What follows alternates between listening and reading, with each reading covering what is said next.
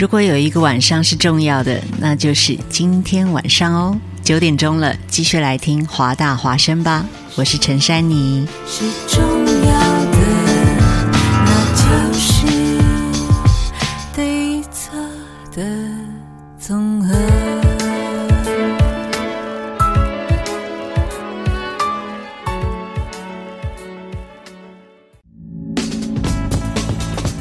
服务校园生活，引领多元时尚。引领多元时尚。这里是华盛顿大学，华大华生。电影是一场奇幻的旅行，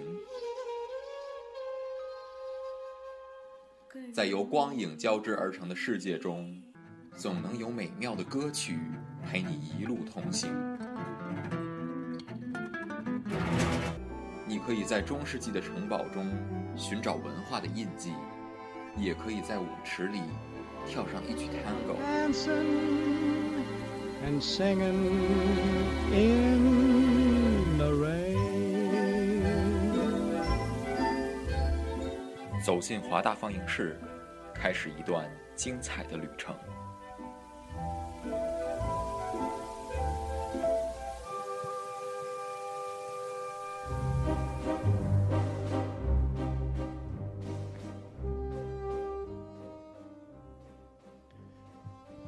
收音机前的听众朋友，大家晚上好！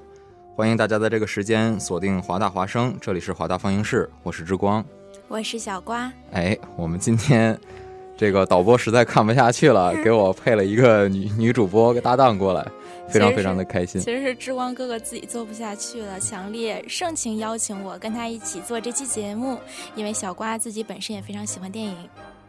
嗯，我十分的感谢小瓜这个时候能够拔刀相助。不客气，好，呃，收音机前的听众朋友们也可以查找微博人人微信公众平台，搜索“华大华声汉语拼音”的全拼就可以找到我们。欢迎大家与我们进行及时的互动，聊一聊你对这个电影的看法。收听方式呢，可以通过电脑登录 www.rainydog.org 收听在线直播，或者手机 App 下载 TuneIn Radio 搜索 Rainy Dog Radio 即可收听我们的节目了。今天呢，华大放映室为大家带来的电影呢是冯小刚两千零二年的作品，叫做《大腕儿》。这部电影呢是冯小刚在二零零二年上映的一部贺岁片。电影啊、制片厂摄影科下岗职工尤优，偶然遇到个甜活，为好莱坞大腕儿。大腕级导演 Tyler 在中国拍摄影片《末世皇朝》的工作过程，拍一部宣传纪录片。这个闲下来的 Tyler 和 Lucy 还有悠悠到寺庙游览，回来的路上，Tyler 就与在这个生与死的问题上与悠悠探探讨。啊、悠悠认为人可以转世，在中国活过七十岁的老人死了就是喜丧，所以呢。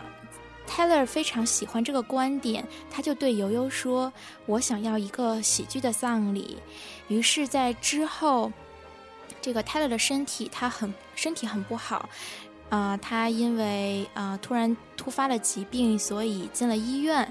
依照泰勒的心愿，他这个泰勒的葬礼交给悠悠全权操办。悠悠以侠义的心态接下了这个活儿，他找到开着一间演出公司、自称组织过多次大型演唱会的老同学路易王帮忙。路易王不敢相信，啊、自己能得到这个发财的机会。Tyler 将死的消息，无论对 Tony、日本制片方还有路易王来说，都是一个难得的商机。只有悠悠还有这个 Tyler 的私人助理 Lucy 是怀着朴实的情感面对这件事情。依照路易王的策划，要为 Tyler 举办一个节目丰富多彩、形式类似春节晚会、快乐大本营、欢乐总动员，同时又有点像赈灾义演一样的葬礼。葬礼将向全球直播。于是呢，这个演出公司要让新签约的女星帮帮着泰勒出名，有众多公司不惜花大价钱在葬礼上做产品广告。死去的泰勒在他们眼里成了一部赚钱的机器。就在大家做着发财梦的时候，Lucy 发现 Tyler 竟然从死神那里啊、起死回生了。Tony 和 Tyler 决定对外封锁消息，让这个戏继续演下去。而葬礼的广告价位一路飙升，肃穆的 Tyler 遗像也被设计成广告载体。变成色彩鲜艳的可笑可乐的健身饮品广告，而 Tyler 呢就在医院里悠闲地抽着雪茄，等着好戏结果。几乎葬礼的每一个细节都安排上了广告，连假冒产品的制作者也不愿意失去这个大好的商机。钱越来越多，路易王干劲十足。当大家的发财梦做到最高潮时，泰勒康复的消息如一盆冷水浇在人们的头上。路易王受不了这意外的打击，犯了精神病，而尤尤不知怎样面对众多的广告商，也装病住进了精神病院。在结局呢，就是尤尤和 Lucy 通过这一场闹剧一样的设计葬礼的过程中产生了爱情，他们两个深情的拥吻在了一起。哎，这个非常非常的好啊！我们让这个夜的故事的主播为我们把这个电影的这个整个脉络给我们讲了一下。感觉好像把一个原本黑色幽默的电影讲成了一个言情电影一样，结局还是两个人拥吻在一起。实际上，这个电影的主旨并不是这样，对吧？啊，是的，因为这个也是你刚才说的，是一部黑色幽默的这样的一个电影。其实，凡是有黑色幽默，就要有讽刺的存在。所以，导演在这部电影里面协同着两位编剧，在这个电影中把很多很多行业都挖苦了一遍。甚至是把自己这个呃电影行业其实也自嘲了一番。是是是，呃，怎么说呢？大腕儿对于冯小刚是很重要的，因为他是在新千年冯小刚重新回到了贺岁电影档的第一部作品。是的，呃，因为在两千年的时候，冯小刚拍了《没完没了》，不太成功之后蛰伏了一年，在两千零一年的时候拍了一部文艺片，叫做《一声叹息》。啊、这个一声叹息好像是讲婚外恋的，是吧？对对对，因为他是这是他一直想拍的一部电影，但是两千零二年的时候，华谊兄弟得到了一个机会，就是跟哥伦比亚公司合拍一部喜剧。嗯，呃，这样的话，这部电影就给了冯小刚。冯小刚说，既然要找一部美国人看得懂、中国人也要看着乐的电影，就要用这种喜黑色幽默的这种喜剧的风格来包装这部电影，所以大腕儿就应运而生了。是的，但是我听说这个大腕儿好像在中国的口碑不错，但在西方他们那里的市场并不是很好，正好凸显了这样一个中西文化其实并不太一样的这样一个现象。价值观和一些文化上的所知晓的一些程度都不一样。其实一直一直以来，我都有一种感觉，西方在看其他的文化，尤其是东方文化的时候，都会有一种俯视的感觉。所以说，他有的时候会从他的角度来审视你的文化，所以就有的时候造成一些误读，所以就会造成中国的电影进入到西方市场，除了功夫片之外，其他的票房都不会是很好。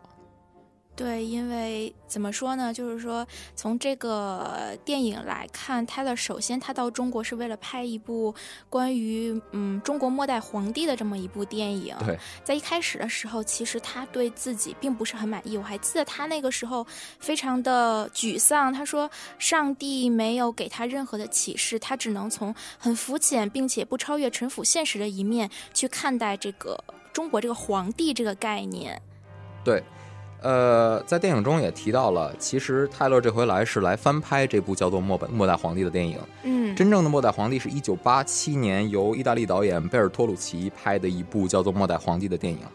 那部电影，泰勒在电影中也有所提到，说是贝尔托鲁奇从一个常人的角度来审视皇帝，并没有把他当做皇帝，当做了一个普通的人。所以说，泰勒这回也是想从一个不同的角度，也就是说，不同于一般西方人的角度来重新拍这个末代皇帝。但他就像你说的那样，找不到他的灵感所在，所以说他就非常非常的苦恼，也就造成了他的苦恼带来了他的身体状态的不佳，于是造成了他后来的这个喜丧的这个整个一系列的这个闹剧的故事。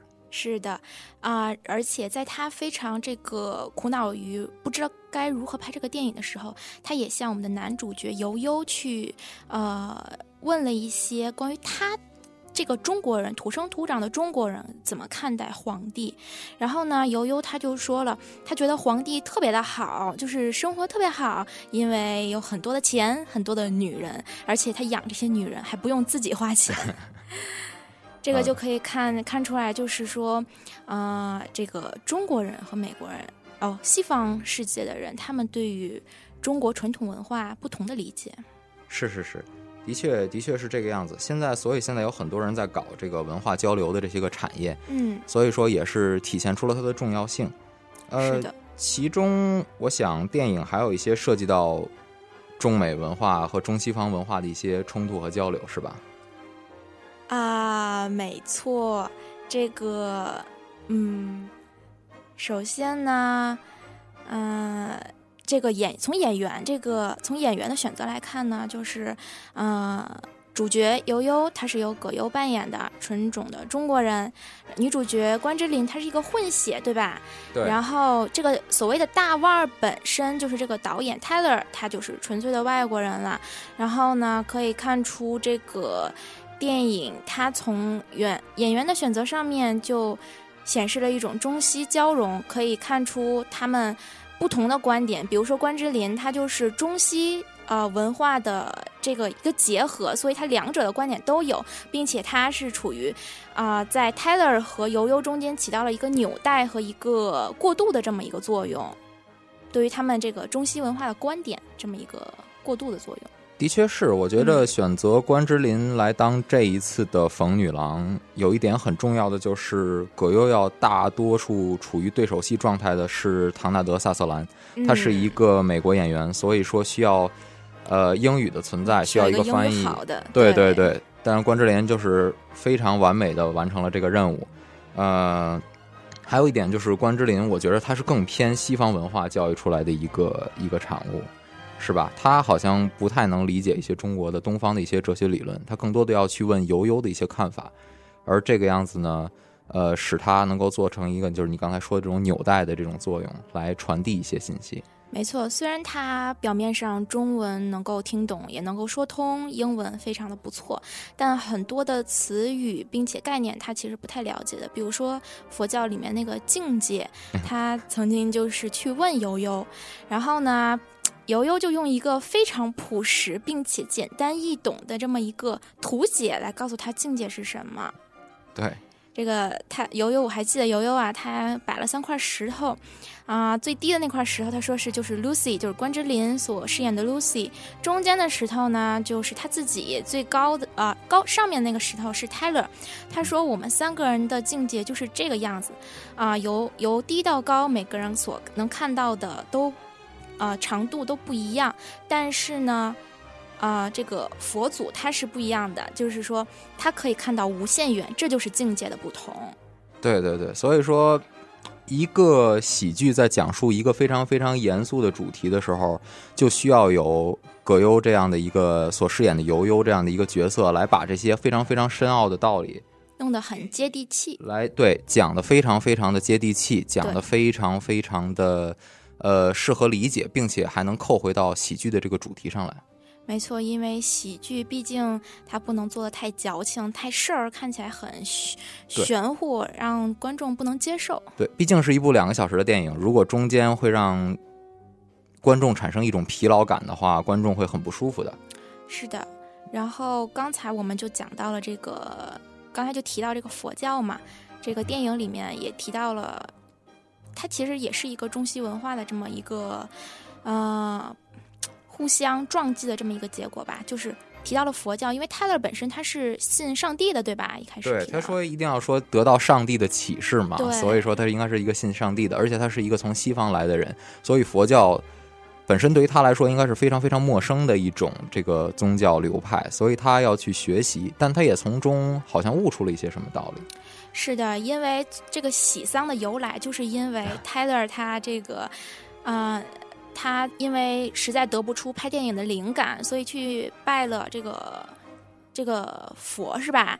对然后他那个他不太了解这个佛教它的信条是什么，所以就问了悠悠，悠悠就跟他提到了这个，在中国呢，尤其是在。在中国呢，这个七十岁以上去世是喜丧，因为佛教，因为大部分中国人都信佛嘛，人死之后会转世，这一生不够好，他们相信下辈子会有更好的一生。这个 Tyler 听完特别特别的受感触，对，泰勒也说你们东方人非常非常的喜欢慰藉自己，用这种用这种话 来慰藉自己。嗯，其实在电影讨论这个中西方文化冲突的同时，也是对一些行业进行了一些所谓的这个挖苦和一些调侃。呃，那我们进入到下一个板块，听一听这个经典赏析，然后我在其中选了一个冯小刚对三个行业的挖苦，好吧？好，请大家收听。经典可以是一句朴实的陈述，My name is Benjamin. Benjamin Button. And I was born under unusual circumstances. 经典可以是一个震撼的回响， And you will know my name is the Lord when I lay my vengeance upon thee. 经典也可以是一个深邃的道理。我曾经听人讲过，当你唔可以再拥有嘅时候，你唯一可以做嘅就系令自己唔好忘记。 走进经典，回顾电影中的高光瞬间。这里是经典赏析。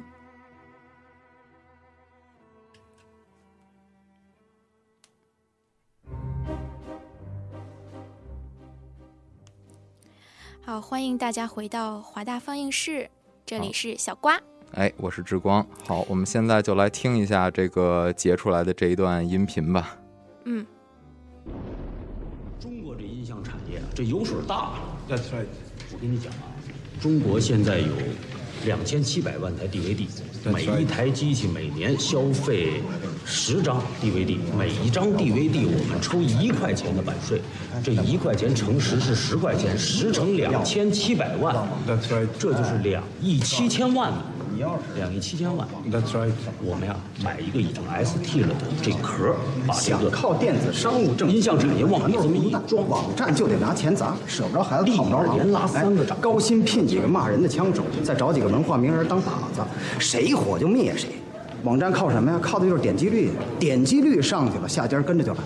你砸进去了多少钱，加一零，直接就卖给下家了。我还告诉你，有人谈收购，立马就套现，给你股票，你都免谈。你要是感兴趣，你投个八百万到一千万，多了不敢说，我保你一年挣一个亿。真的，一定得选最好的黄金地段。我说的可是美金啊！雇法国设计师，建就得建最高档次的公寓，电梯直接入户，户型最小的也得四百平米，什么宽带呀、光缆呐、卫星啊，能给他接的全给他接上。楼上面有花园，楼里边有游泳池，lobby 里站一个英国管家，戴假发特绅士的那种。业主一进门，甭管有事没事都得跟人家说，May I help you？一口地道的英国伦敦腔，倍儿有面子。社区里再建一所贵族学校，教材用哈佛的，一年光学费就得几万美金。再建一所美国诊所，二十四小时候诊，就是一个字儿贵。看感冒就得花个万八千的。周围的邻居不是开宝马就是开奔驰，你要是开一日本车呀，你都不好意思跟人家打招呼。你说这样的公寓一平米你得卖多少钱？我觉得怎么着也得两千美金吧。两千美金那是成本，四千美金起。你别嫌贵，还不打折。你得研究业主的购物心理。愿意掏两千美金买房的业主根本不在乎再多掏两千。什么叫成功人士？你知道吗？成功人士就是买什么东西都买最贵的，不买最好的。所以我们做房地产的口号就是：不求最好，但求最贵。好非常非常的有意思的一个这个音频哈。呃，冯小刚在这个里面调侃了三个产业，分别是 DVD 产业、音像产业，算是好，还有网网络做网页、做网站的，还有一个就是房地产。然后这呃三个话题都是现如今比较热门的话题。对，而且还都让他说中了。哎，一语成谶啊！这个冯小刚这个前瞻性非常的好。对，还提到这个提到这个大腕儿的编剧哈，大腕儿编剧其中之一是石康，呃，石康是这个《奋斗》的这个作者，啊，奋斗其实应该差不多，应该都是非常现实，披露这个社会现实的一个题对材。，所以说，当非常有灵感的两个人凑到一起的时候，就编出了这样一个非常非常让人深思的一段儿这个喜剧的脱口秀式的独白。尤其是李成儒当年对房地产的这段评价，让人这个印象深刻。现在一听后脊一凉呀，全说中了。是啊，你想他那时候说说两千美金起，那也就是说是一万两千人民币一平米。后来他说四千美金，至少四千美金是两万四千人人民币的一平米的房价。对，至少了你说现在这个钱能在中国哪儿买套房？反正在北京买不了。嗯，北京二环那俩厕所。你所以说，这个现在他所说的这个还是当年的行情，那是十二年前了。所以说，你看这十二年间，一切都按照冯小刚当年调侃的轨迹在进行。有的时候说人生如戏，想一想，其实人生有的时候荒诞就是这么来的。你说你当年说的时候，大家听像个笑话，结果现在大家活在了这个笑话里。说不定现在的电影有些话大家记住了，将来都会成真。哎，还真是这个道理。记住了，所以说，这个说说说说这个演员和导演吧，冯小刚。行，这个小瓜肯定对冯小刚有一些话想说吧？是。首先，咱先说一下这个冯小刚他御用的演员葛优。哎，有句话说是“铁打的葛优，流水的女演员”。这个冯小刚电影里，对吧？对，咱们可以数一数。第一部电影《甲方乙方》是刘培，啊第二部是冯小刚的夫人徐帆，徐帆第三部是吴倩莲，对吧？是一个香港的一个演员。对，呃，没完没了，其实是一个不太成功的。没完没了也是那个刘培，是是是是吴倩莲，吴倩莲对。然后是大腕儿里的关之琳，是然后再往下走是是天下是是是手机里面是徐帆，还有范冰冰，对范冰冰，对，还有范爷，演那个出轨那个对象，对，叫 五月那个那个女演员。这个后来这个手机比较敏感，因为有人抨击他说这个拍了崔永元的一些影子在里面。哦，这个所以说后来弄得人抑郁症是吧？对，弄得这个崔永元跟冯小刚的关系特别特别的不好。后来冯小刚在在拍《天下无贼》的时候，最后把他自己的导演椅送给了这个崔永元，两个人一笑泯泯仇，啊、也是非常非常有意思的。是胸怀坦荡。对，然后是这个在《天下无贼》里面，其实更多的是刘德华和刘若英之间的对对手戏。葛优主要是跟李冰冰在一块儿演那个贼的那个团伙，所以说，哎，的确是葛优在后很多的电影面别忘了，还有舒淇呢。对对对，舒舒淇淇舒淇撑了两两部戏哈，对，哎，气质美女是吧？我还是很喜欢很喜欢气质美女。嗯，然后这个嗯说完这个葛优吧，他为什么喜欢葛优呢？我感觉这是冯小刚他自己个人的一个偏好啊，因为葛优他这个人长得吧就特别可笑，是吧？然后很适合演这种喜剧幽默的片子。比较质朴，然后用这种黑色幽默的方式，总是用这种黑色幽默的方式来解决最困扰人的问题。我认为呢，其实凸显了这个冯小刚本人的一个态度。感觉他这个人呢，就挺讨厌把一些事儿啊、一些道理啊，用一种特矫情、特高深的姿态来讲出来。因为啊、怎么说呢？啊、用那种姿态讲出来这个电影，让人感觉就特别的逼格甚高啊。是吧？哎，不够接地气。冯小刚是哪儿的人呢？冯小刚是应该是北京的吧？他应该是军队大院里边的，是感觉有点那种北方爷们儿那种说一不二，就是对有事儿说事儿，别扯那些别的。所以呢，感觉他试图用最浅显易懂、最接地气的方式传达给观众他自己的观点和信息，然后回归现实，脱离所谓的高级趣味。对，呃，小瓜说的非常好哈。小瓜嗯说出了这个冯小刚本人在自己自传里面《我把青春献给你》里面，冯小刚描写葛爷的时候用的一些话。哎，呃，冯小刚在他自己的这个自传《我把青春献给你》中描写葛爷说，葛爷身身前有两条路，一条是走进象牙塔，一条是继续当他的这个亲民的这个葛优。